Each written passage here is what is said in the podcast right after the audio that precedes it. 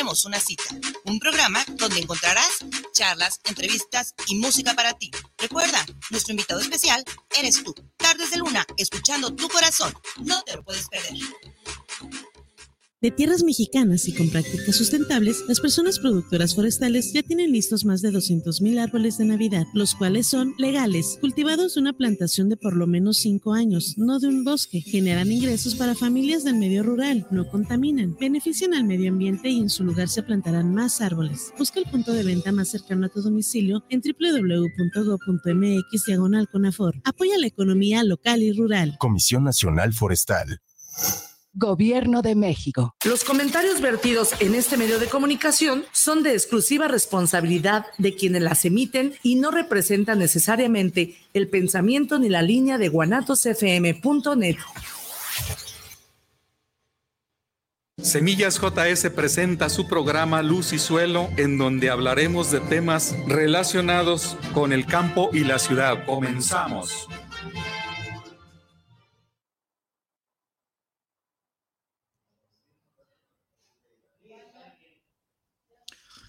Muy buenas tardes. Iniciamos con el programa del día de hoy. De los a las 5 de la tarde. programa Luz y Suelo presenta este un tema muy interesante, que es el mejoramiento genético de en el chile de árbol, chile de árbol yagualica, conocido también. Antes de iniciar este programa, quiero enviar un saludo a los que cumplen años. Ceci Ballesteros, una exalumna que hoy cumple años, y a todos aquellos que están festejando algo en especial. Un abrazo y vamos a dar inicio a este programa. Eh, quiero señalar que el fin de semana pasado, el, sábado, me tocó estar en, en Yahualica, Jalisco, en un evento que hubo de, de lo que viene siendo del Chile Yahualica. Lo estuvieron, estuvo organizado por el Ayuntamiento de, de Yagualica y lo que es la Secretaría de Desarrollo Rural, lo cual pues me invitaron a, participar en, este, en dicho evento. Y pues bueno, hay cosas mucho, muy interesantes en la cuestión de la, de, este, de esta planta por su origen. Eh, sabemos nosotros que los chiles son originarios de, México eh, y toda su diversidad sabiendo que la mayor diversidad se encuentra prácticamente en Oaxaca y Guerrero, toda esa, región es la zona donde se encuentra la mayor diversidad. Sin embargo, el chile, chile de árbol, conocido como chile de árbol yagualica, pues este obviamente lo encontramos en esa región, en ese municipio, y recientemente se ha denominado este, pues, eh, o el origen ahí, o denominación de origen en, en, el, municipio de Yegualica y contempla otros, otros municipios más, otros 10 municipios más que están participando. Son 10 municipios del estado de Jalisco y, y dos del estado de Zacatecas, que es Apulco y, y Nochistlán, que queda como parte de la denominación de origen de esta, de esta planta. Eh, tiene una característica muy peculiar de, esta planta. Es una planta que crece alrededor de hasta 1,30, unos, puede llegar a alcanzar hasta eh, un metro y medio, en, algunas excepciones de una gran fertilidad del suelo, pero este es, lo es planta postrada de tal forma que eh, es lo que le denomina chile, chile de árbol. Y, y se le llama de árbol precisamente porque está en arbolito, está esa forma del dosel que tiene la planta y que tiene cierta característica del material que es alargado, delgado. Algunos le llaman púas, algunos le llaman que en Nayarit le llaman cola de rata.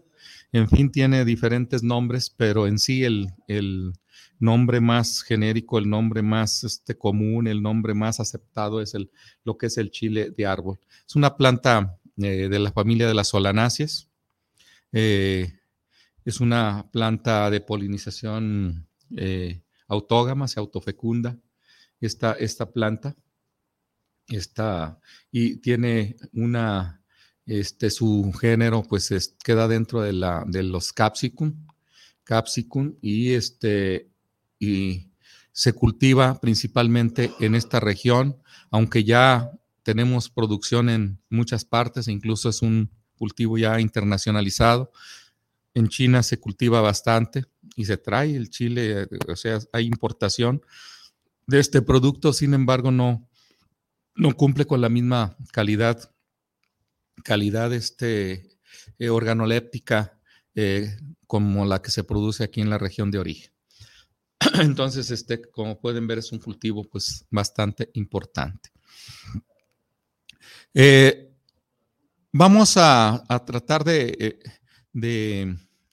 pues el, objetivo de dar esta charla es que en la conferencia que se impartió el, sábado pasado, este, no fue, no, no, no había muchos productores, más bien fue enfocado hacia la, una, a una escuela, alumnos de una escuela eh, Cebeta, es técnica agropecuaria, y que eh, pues son jóvenes que sí, está bien que van a llevar todo ese conocimiento al futuro. Sin embargo, es importante eh, dar a conocer para que los productores de, de, esta, de esta planta, del chile de árbol y agualica, pues este, tengan eh, idea y de cómo producir su propia semilla, ya que de esta planta no tenemos nosotros ninguna empresa semillera que la comercialice mm, ya como semilla este, mejorada, como semilla este, producida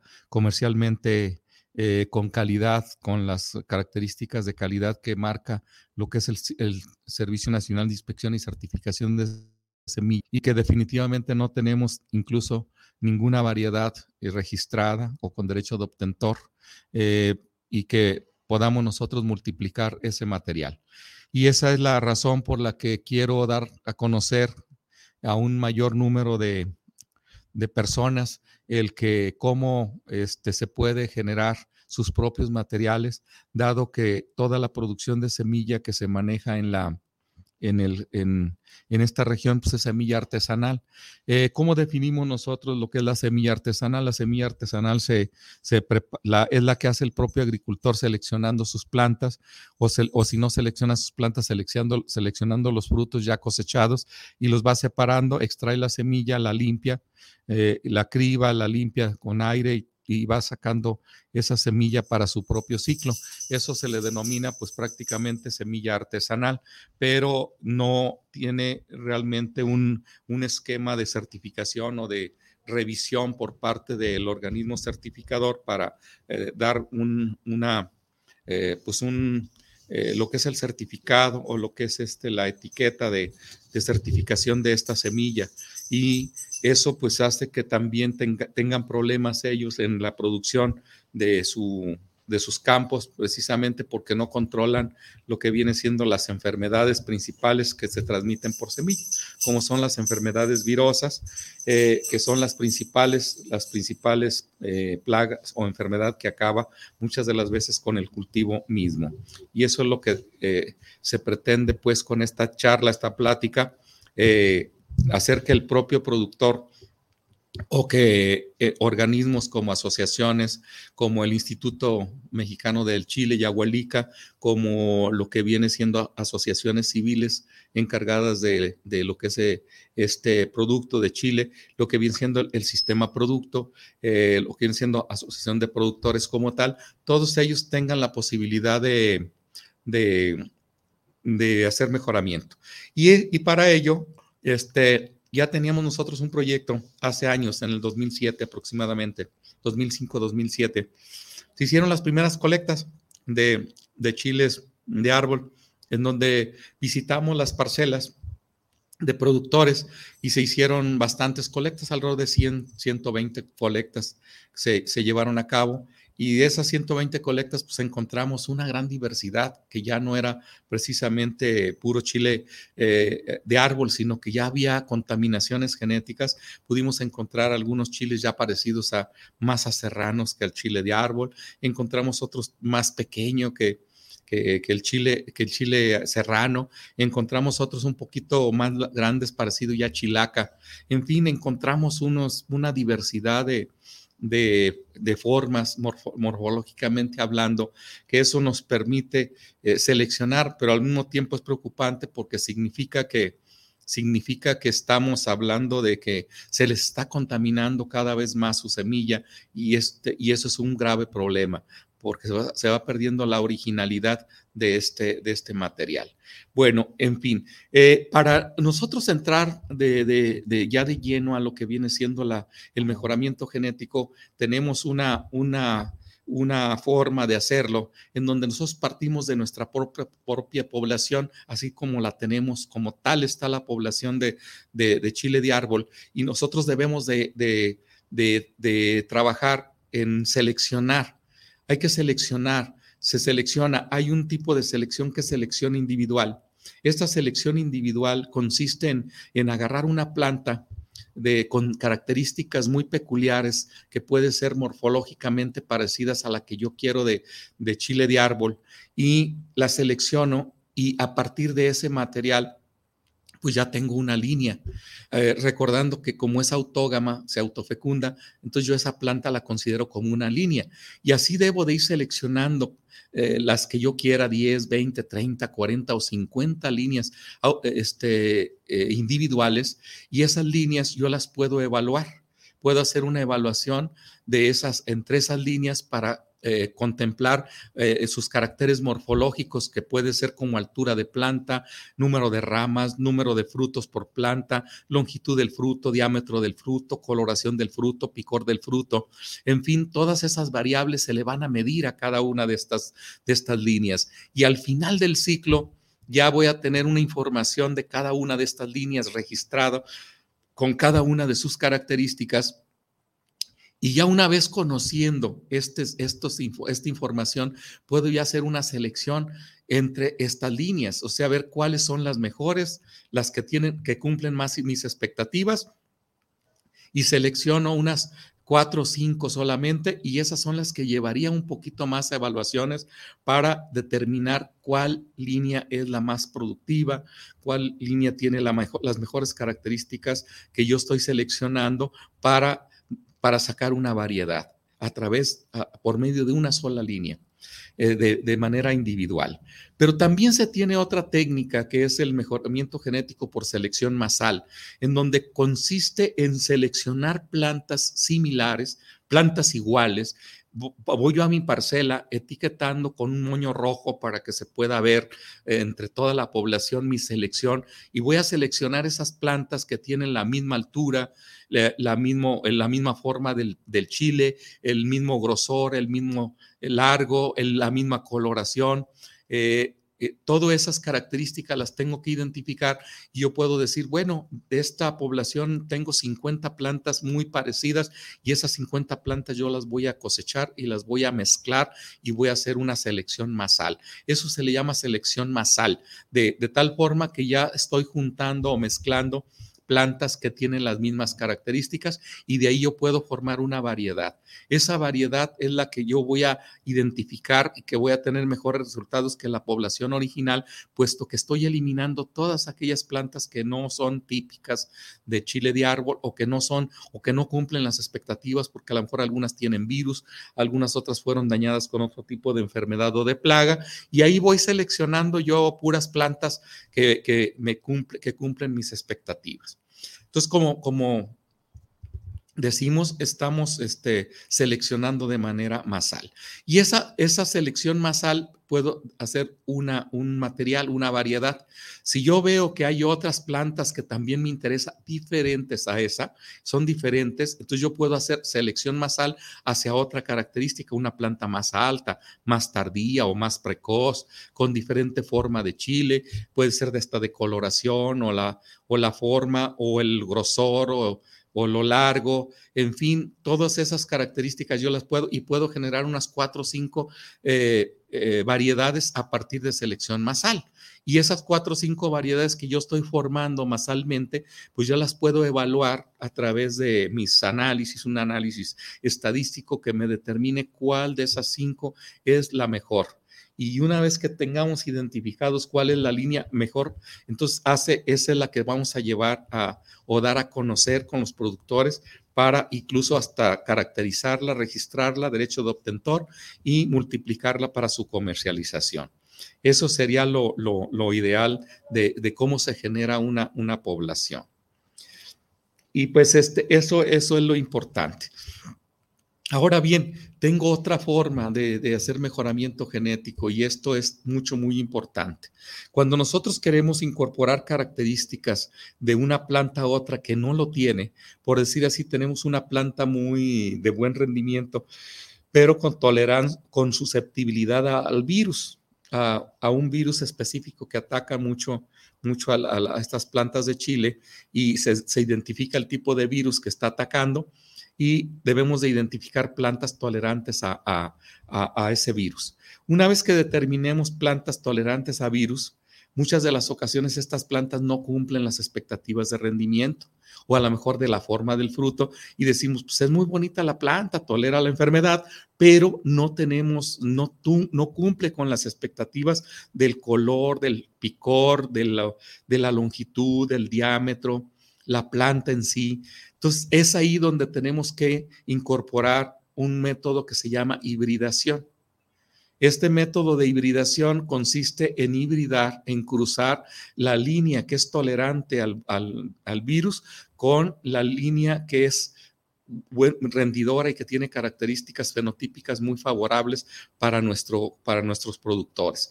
Ahí es donde tenemos que hacer la cruza. Y, ya una vez que se hace esta cruza, tenemos que llevar a las generaciones sucesivas. Tenemos que llegar a, después de la F1, que es la primera cruza, se autofecunda la planta, la llevamos a la siguiente generación y en la siguiente generación se le denomina F2 y viene una segregación de la F2. Esta segregación me permite tener una gran cantidad de líneas y seleccionar aquellas que, eh, que tienen tolerancia a virus y además tienen las expectativas de las características fenotípicas de la planta madre de la cual fue cruzada. Y ahí podemos nosotros ir seleccionando, eh, sembrando esa generación F2 eh, seleccionamos nuestras líneas para llevarlas a F3, seleccionamos otra vez esas líneas para llevarlas a F4, a F5, F6, F7, y ahí vamos seleccionando y evaluando esas líneas para llegar a obtener una línea o una variedad tolerante al, virus y con características y con características este, eh, fenotípicas de alto rendimiento, de picor, de longitud del, fruto, ancho del fruto o diámetro del fruto, lo que viene siendo el color, eh, en fin, eh, la cantidad de frutos que tiene por planta, en fin, todo eso lo tenemos que estar valorando en cada una de esas líneas. Es un trabajo básicamente muy, muy minucioso, muy delicado, muy este, específico, pero que definitivamente en el ámbito de mejoramiento, pues es, es parte del trabajo y es parte de la dedicación que se tiene que hacer. los programas de mejoramiento son prácticamente, no es fácil hacer cualquier cruza. Imagínense ustedes que que, cualquier cruza que hagamos eh, nos va a funcionar. No, pues todo mundo haría híbridos, pues todo mundo hace una cruza y ya tiene una... No, hay que ver la recombinación genética que se da de forma aleatoria y que tengamos nosotros plantas con esas características. Eso es lo complicado de, de llevarlo. Y así vamos eliminando, vamos generando líneas en cada de la F2, decimos nosotros, seleccionamos 20 líneas en la F3 tenemos 60 líneas, en la F4 tenemos 120 líneas, en la F5 tenemos 200 líneas, en la F6 tenemos 300 líneas. Esas 300 líneas que tenemos en la F6, ya afortunadamente en F6 ya son muy uniformes esas líneas que fuimos seleccionando y ya podemos nosotros hacer una selección que se llama intra e inter. Intra porque nosotros hacemos dentro de, de la línea hacemos eh, eh, dentro de la línea, nosotros seleccionamos plantas que sean típicas o características de las que querramos y lo inter entre líneas. Entonces, esta selección entre líneas, intralíneas, nos permite avanzar. Y de todas esas 300 líneas que tengamos, estoy dando un número aleatorio, pueden ser más o pueden ser menos, pero esas 300 líneas que tenemos, nosotros las vamos a, a seleccionar si decimos vamos a seleccionar el 10%, el 10% de las líneas, nada más.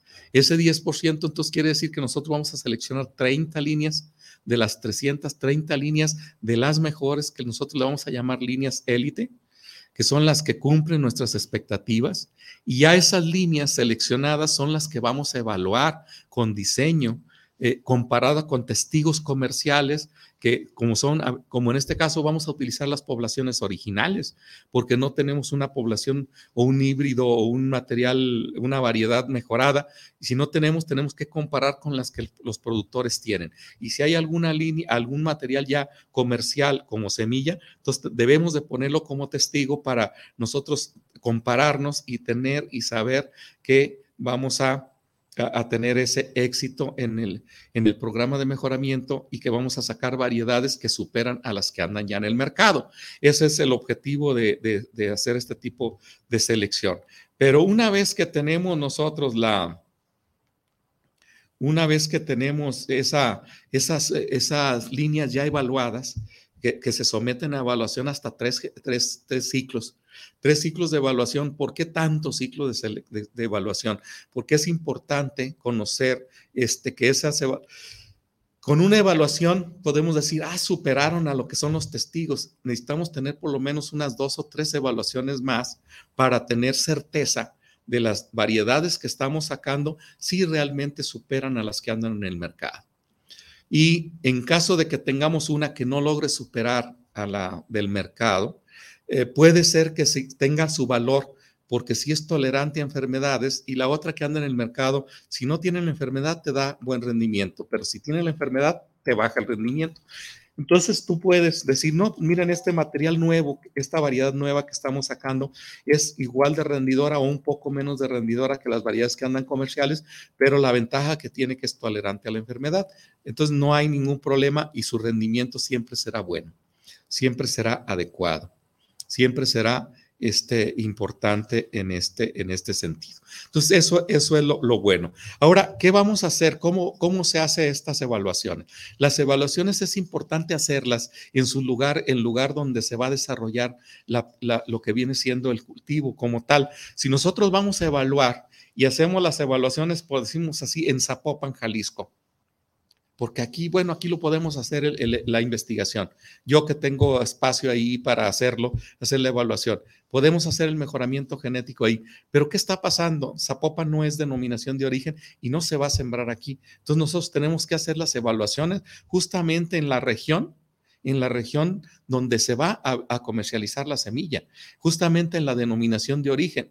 Entonces, puedo hacer yo en cualquier municipio con denominación de origen hacer las evaluaciones. Y entre más evaluaciones hagamos, más certero son los resultados, más este, convincente es ese, ese valor que tengo yo porque estaría aprobado en diferentes ambientes. Recuerden que todos los materiales, todos los materiales genéticos, eh, trátese de plantas o trátese de incluso hasta de humanos, pues se adaptan a ciertas condiciones de clima. O sea, y, hay una respuesta, hay una interacción con el medio ambiente. Esa interacción con el medio ambiente significa que si yo siembro en una parte y lo llevo a otra, puede ser que haya una respuesta a ese medio ambiente que me baje el rendimiento nada más porque es otro ambiente. De ahí que debemos de buscar materiales que sean estables, que te respondan a cualquier ambiente. Tenemos que sacar materiales que, que, que te den buen rendimiento en el, lugar donde, en el lugar donde se va a sembrar, tenemos, debemos de tener ese cuidado, debemos de tener esa preocupación siempre, el evaluar el lugar donde se va a producir, en el lugar donde se va a cultivar. Y es por eso que ahí es donde se deben de, establecer esas evaluaciones.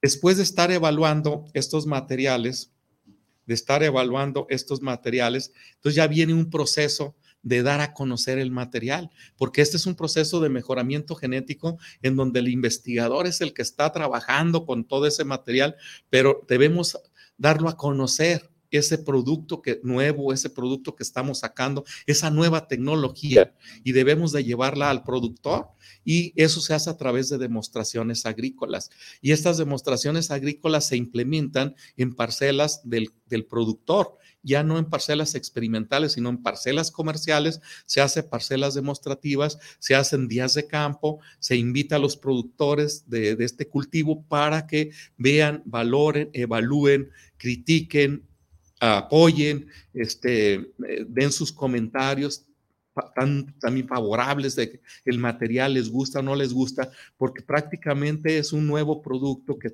que se va a dar a conocer y como tal debe ser evaluado y debe ser del gusto del consumidor, que en este caso son los productores. Y también aquí el aspecto culinario, el aspecto picor, el aspecto sabor también se debe de contemplar porque esa es una de las razones de que el consumidor final debe de gustar debe de, cumplir las expectativas.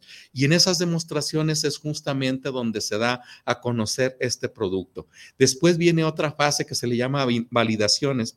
Estas validaciones se hacen ya en mayor cantidad de parcelas para validar su calidad, para validar su material, para demostrar que sí está funcionando y que sí está, que está cumpliendo las expectativas y, este, y, es de, la forma que se hace. En el caso de después de una vez de que, el material es aceptado por, por, los productores y por los consumidores, eh, viene la fase de registro y derecho de obtentor. Eh, ¿En qué consiste esta fase? Eh, tenemos que caracterizar estos materiales de acuerdo a una guía técnica desarrollada y avalada por la UPOP, que es una organización internacional para la, para la para el registro de estos materiales y esa guía técnica eh, nos tenemos que apegar a ella, hacer la, la descripción y la caracterización en dos ambientes para, este, una vez teniendo esa información, se llena un formato, se somete a un comité evaluador o que, que analiza los el expediente y ya se da el, el, veredicto, el, visto bueno para que su registro y derecho de obtentor. Ahí se tiene una, una, unos paquetes de, de estadística y de eh, unos software que te determinan incluso la similitud o diferencia con otros materiales de esa misma, de esa misma especie, de lo que es este de chile yagualica o chile de árbol, y ahí se puede identificar que si existe algún registro en otro lado, qué similitud hay y qué diferencias hay. Y se tiene que recalcar las diferencias para nosotros podemos llenar ese formato y solicitar el registro y derecho documento. Una vez que tengamos nosotros ya el registro y derecho de obtentor, pues ya nosotros podemos comercializarla libremente y si alguien quiere reproducirla, tendría que, tendrá que pedir permiso al, al, que tiene el derecho de obtentor. Y ya ahí hay acuerdos, hay convenios de decir, te vendo el material básico, te vendo el material, te vendo el material básico o no te vendo el material básico y me pagas regalías de acuerdo a lo que vendas o te vendo la variedad en cierto costo. En fin, ya ese es el arreglo que, que se llegue con el, el, que tiene el derecho de obtentor y los que van a producir la semilla. Y si él mismo produce la semilla, bueno, pues ya está, está asegurado y la puede incluso hasta registrar eh, ante el SNICS para registrar lotes de producción para certificar porque se tiene la descripción, se tiene la caracterización y se tiene el derecho de obtentor. Entonces, tiene, puede totalmente hacer su, su, su, lote, registrarlo ante el Servicio Nacional de Inspección y Certificación de Semillas para que este, pueda certificar su semilla. Imagínense qué bien que, lleguemos nosotros a tener a ese nivel y que podamos nosotros vender nuestras libras de chile de árbol yagualica con alta calidad genética, fisiológica, sanitaria y física, y en donde tengamos una etiqueta del Servicio Nacional de Inspección y Certificación de Semilla, pues eso suena mucho, muy interesante. Y ya podemos comercializar ese producto a quien lo desee, sea para la denominación de origen o donde lo vaya a sembrar, porque este se siembra no nomás en la denominación de origen, en Nayarit se siembra mucho se siembra mucho este, este chile de árbol, principalmente para la zona de, de Zacualpan y Huastla y eh, Platanitos, toda esa parte se ha sembrado chile, chile, este, cola de rata, definitivamente. Entonces tenemos, este, no necesariamente en, en, denominación de origen, y venderles una buena calidad de semilla y semilla certificada sería maravilloso, sería maravilloso. Bueno, este, entonces aquí en resumen, pues se lleva su bastante tiempo bastante tiempo lo que es el programa de mejoramiento. Eh, vamos a hablar para sacar una variedad, si trabajáramos dos ciclos por año, nos lleva hasta seis o siete años. Si ya trabajamos un ciclo por año, hasta nueve o diez años el, sacar una variedad de, de chile de árbol. Pero vale la pena porque este, imagínense que hubiéramos empezado en el 2007 como se tenía el proyecto planificado, ya nosotros estuviéramos comercializando semillas desde hace unos, desde hace unos este, 3, 4 años o 5 años. Ya estaríamos nosotros comercializando esto. Entonces nunca es tarde para hacer este tipo de programa y definitivamente tenemos nosotros este... Mm, pues esa posibilidad para quien quiera y desee, pues tenemos nosotros ahí los cursos de capacitación para el mejoramiento genético para quien desee hacer, hacer y desarrollar un programa de esta característica. Podemos tener vinculación con, con la universidad, a través del Centro Universitario de Ciencias Biológicas y Agropecuarias para este, llevar a cabo este, una sinergia entre los que quieren dedicarse a la producción eh, o al mejoramiento genético y producción de semilla y que lo hagamos a través de, la institucionalmente hablando y eso pues prácticamente es lo importante. Nosotros en la universidad tenemos esa, esa posibilidad ya que dentro de los objetivos principales pues, son la docencia, la investigación y la extensión. Dentro de la extensión está la vinculación y la difusión de los resultados y la tecnología que ahí se genera. Por cierto, tenemos ya alrededor de unas 60 colectas eh, que están bien identificadas y se tienen su caracterización morfológica de lo que es nada más el fruto y se puede incrementar esa semilla porque está en banco de germoplasma eh, para, para utilizarse en el momento que se, que se necesite. Entonces, este es un, prácticamente un resumen de lo que viene siendo el mejoramiento genético. Vamos a ir a un corte y en un momento más regresamos ya para lo que es cómo se produce la semilla de este fruto. Regresamos en un momento.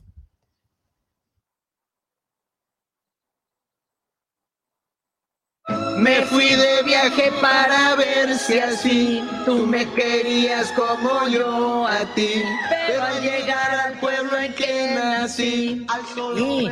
es que esta semana en la hora nacional homenajeamos la trayectoria del gran César Costa. Les diremos todo sobre su música, el cine, la televisión y ahora su faceta como embajador de la UNICEF. Somos sus amigos Fernanda Tapia y Sergio Bonilla. Esta es una producción de RTC de la Secretaría de Gobernación. Gobierno de México. Blancarte Accesorios es una marca tapatía que comercializa joyería de plata mexicana e italiana, siempre buscando ofrecer la mejor calidad y servicio así como piezas únicas y muy especiales. Amamos la joyería de plata por su calidad, durabilidad y versatilidad. Además, tenemos una línea exclusiva de joyería artesanal hecha por Shia Robland, diseñadora y creadora de piezas únicas en plata con piedras naturales. Síguenos en redes sociales y haz tus pedidos en nuestra tienda virtual. Síguenos en Facebook como Blancarte Accesorios o en Instagram como XHIO Roblan o ingresa a nuestra tienda en línea en 30.shop diagonal Blancarte Accesorios. Todos los miércoles, en punto de las 5 de la tarde, tú y yo tenemos una cita. Un programa donde encontrarás charlas, entrevistas y música para ti. Recuerda, nuestro invitado especial eres tú. Tardes de luna, escuchando tu corazón. No te lo puedes perder. Te invitamos todos los sábados en punto de las 8 de la noche en tu programa Movimiento de Dementes, donde tendremos a grandes invitados donde juntos aprenderemos en la señal de Guanatos FM.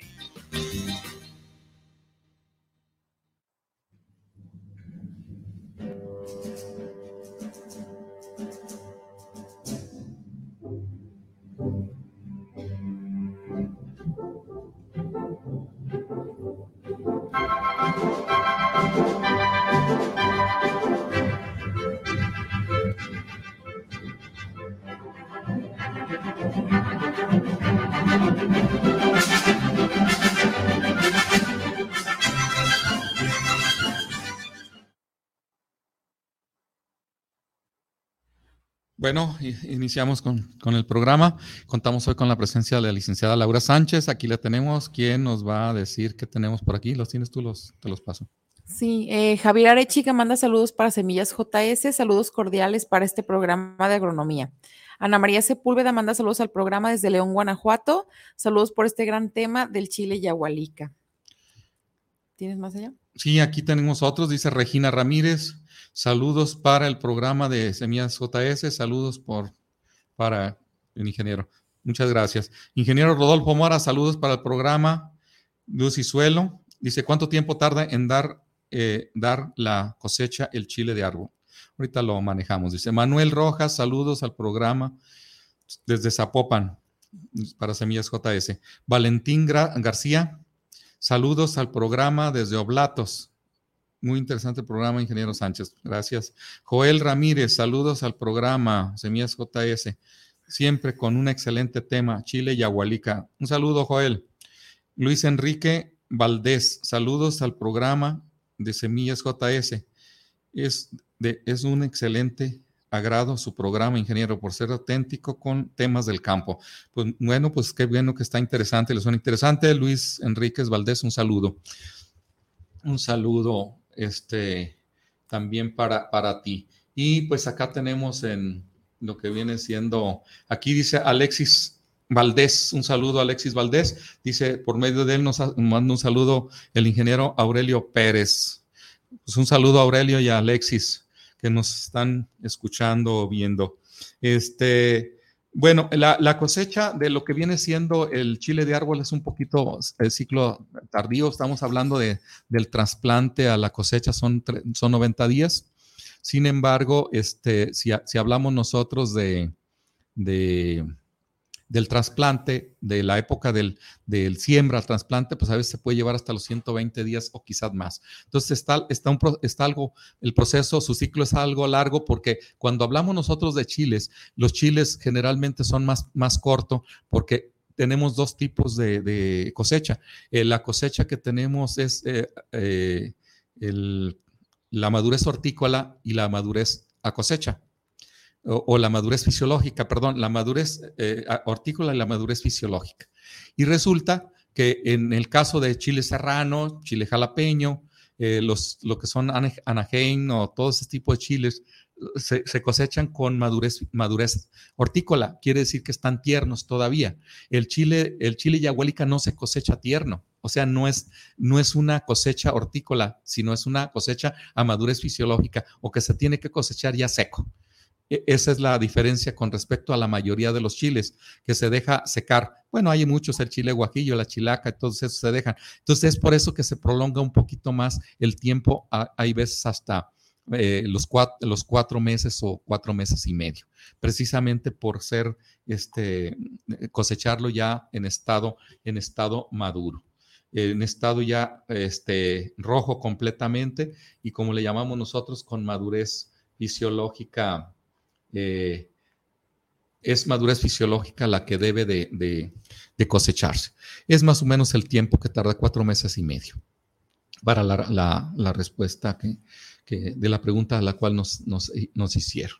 Bueno, este, para la producción de semilla de, chile de árbol, pues se tiene que el mejorador tiene ya sus identificada su variedad o sus variedades y tiene una pequeña cantidad de semilla es una pequeña cantidad. ¿Por qué? Porque no se van a producir muchos kilos, este, por, precisamente porque no sabemos realmente si va a funcionar o no va a funcionar.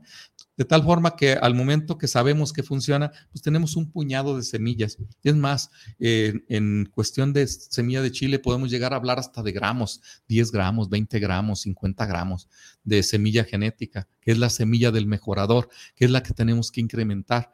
Y para ello se hace una multiplicación de esa semilla eh, incrementando eh, para tener lo que es la semilla básica. La semilla básica y muchas de las ocasiones esta semilla básica es insuficiente, no es suficiente como para que, para hacer, por lo que se incrementa, se hace un incremento más, se le llama semilla registrada.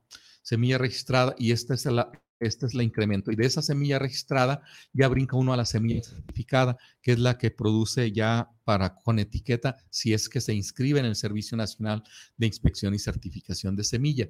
Si eso no sucede, nosotros podemos partir de la semilla básica. La semilla genética se multiplica. Si tenemos la semilla básica suficiente, nos vamos a lo que es la semilla declarada. Vamos a, vamos a explicar estas categorías.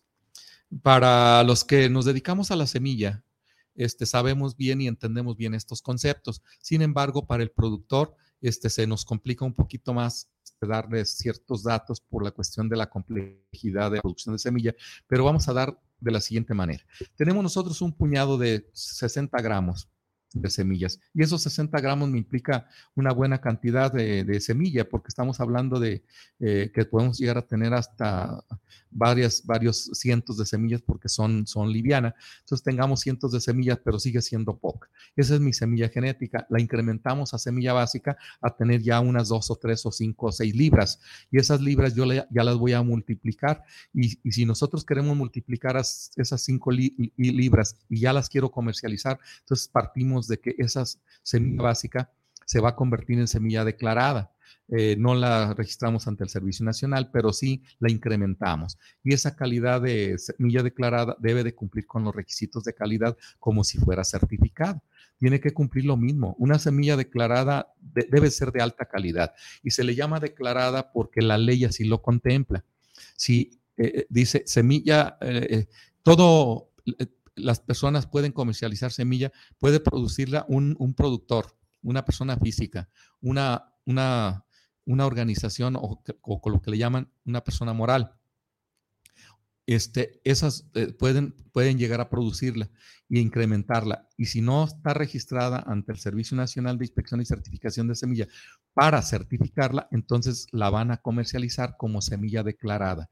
Esta semilla declarada la contempla la ley, la ley de semillas en el artículo 33. Ahí viene cada uno de los puntos que debe de llevar la semilla que está en el mercado, expuesta al mercado.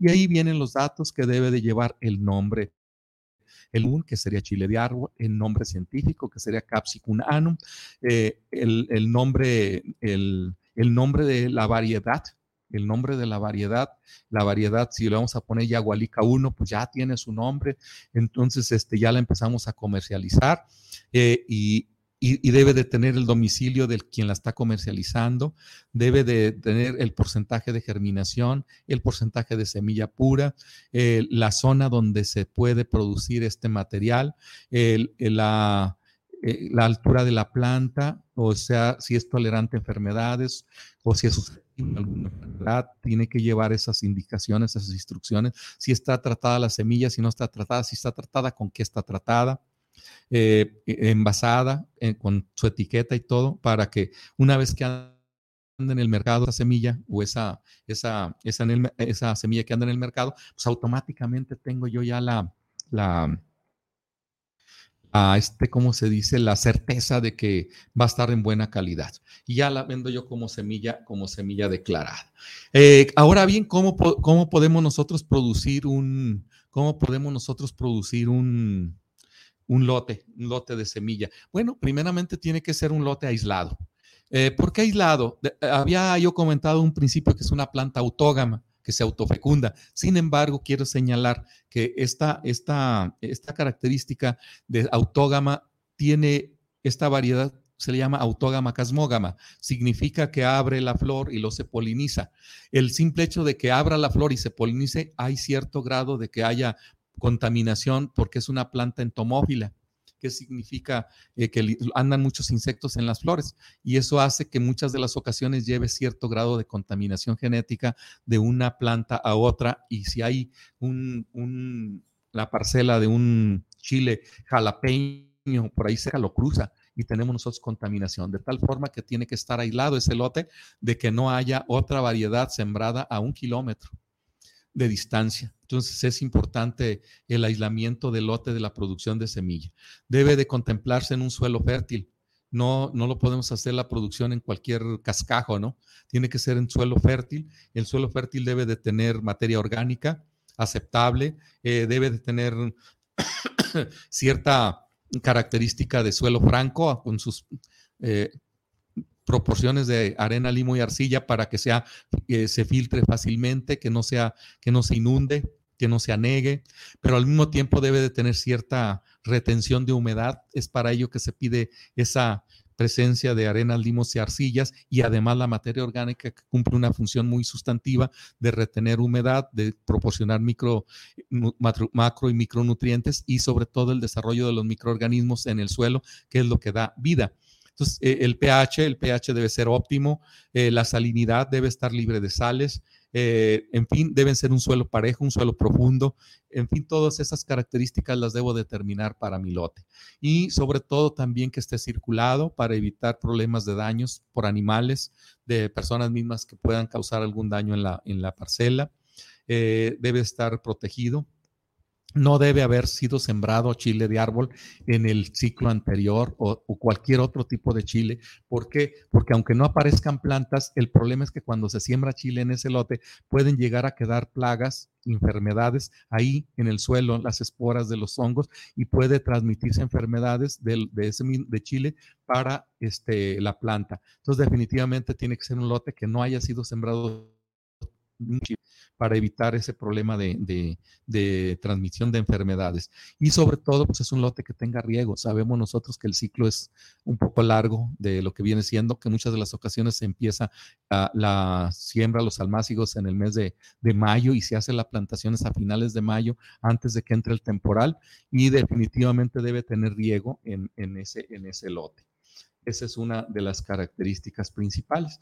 Y tenemos nosotros aquí que ya viene eh, después de que, está eh, sembrado el lote, pues eh, bueno, tiene una serie de, de, manejo. El manejo pues debe ser su fertilización base, una buena preparación de terreno, rastreo, barbechos, un buen subsuelo para que le dé buen, buena profundidad a la raíz. recuerden que las plantas tienen la, la, misma altura que tienen en la misma profundidad de raíz. O sea, como lo ven ustedes, la parte externa está para la parte de super, este enterrado, de tal forma que pues puede llegar a, si crece hasta 1,20, 1,30 la planta, pues tiene un metro 30 para abajo de raíz. Entonces, eso es lo importante que deben ser los suelos bien este, preparados y bien mullidos para que tenga una buena, buena, buena este, aprovechamiento de todo lo que hay en el suelo y sobre todo también de la humedad. Eh, también hay que tener cuidado con el control de plagas, porque sabemos nosotros que si una planta tiene ah, presencia de virus y tenemos plaga, pues eso no lo va a transmitir a las demás plantas, por lo que hay que tener un control de plagas mucho, muy eficiente para evitar los virus. Eh, tenemos, debemos de tener también un control de malezas importante, porque ahí puede ser un foco de infección transmisión de enfermedades o hospedera de plagas para que este, debemos de tener un control también de la maleza para tener nuestro cultivo limpio y todo lo demás. Incluso para la cosecha también es muy bonito cosechar un suelo limpio, libre de malezas y ya este, que tengamos nosotros todo ese manejo adecuado, pues vamos a esperar que madure, en donde la mayoría de esos chiles ya van a estar rojos, de color rojo, aunque hay unos que también da coloración naranja, pero no hay variedades, este, sí existe dentro de la diversidad, pero no hay variedades de ese tipo.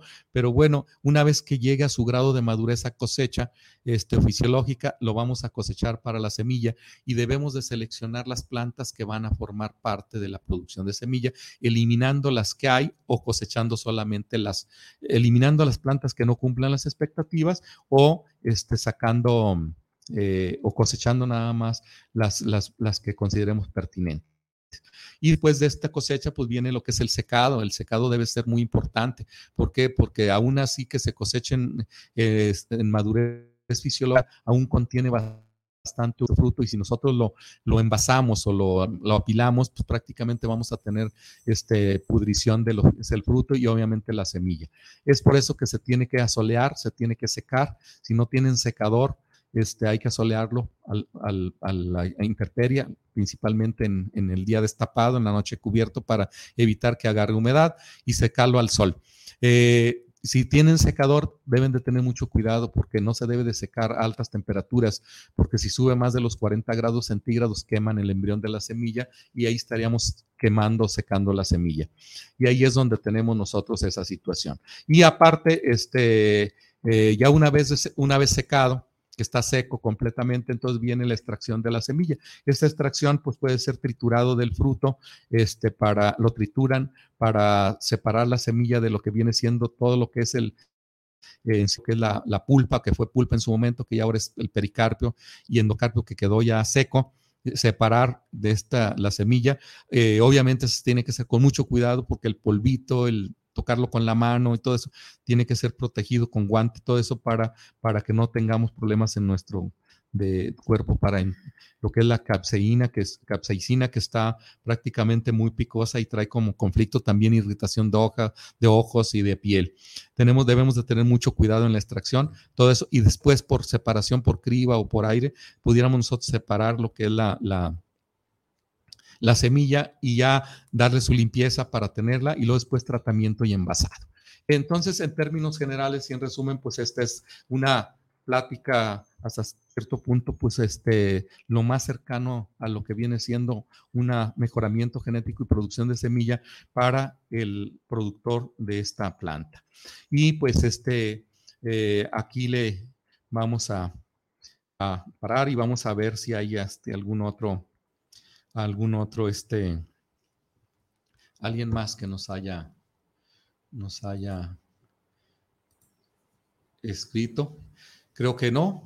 Bueno, pues este quiero señalar que obviamente todos estos temas que se dan pues es con el interaccionar con el productor, con la gente de campo y pues es un programa de todos ustedes que me gustaría tener un poco más de interacción con ello para tener nosotros este pues este, una buena difusión del conocimiento y este en beneficio de lo que viene siendo el agricultor que pues prácticamente es uno de los pilares fundamentales de cualquier país para la alimentación y como decimos en, el campo, si no, hay, si no hay productor, pues no hay alimentos. Entonces, eh, eso es lo, más importante. Bueno, este, eh, si nos vemos el próximo, el próximo programa. Eh, licenciada Laura, no tenemos nada más que comentar. No, no, entonces, pues bueno, muchas gracias por acompañarnos. Y ingeniero Israel, nos vemos el próximo martes a la misma hora. Hasta pronto.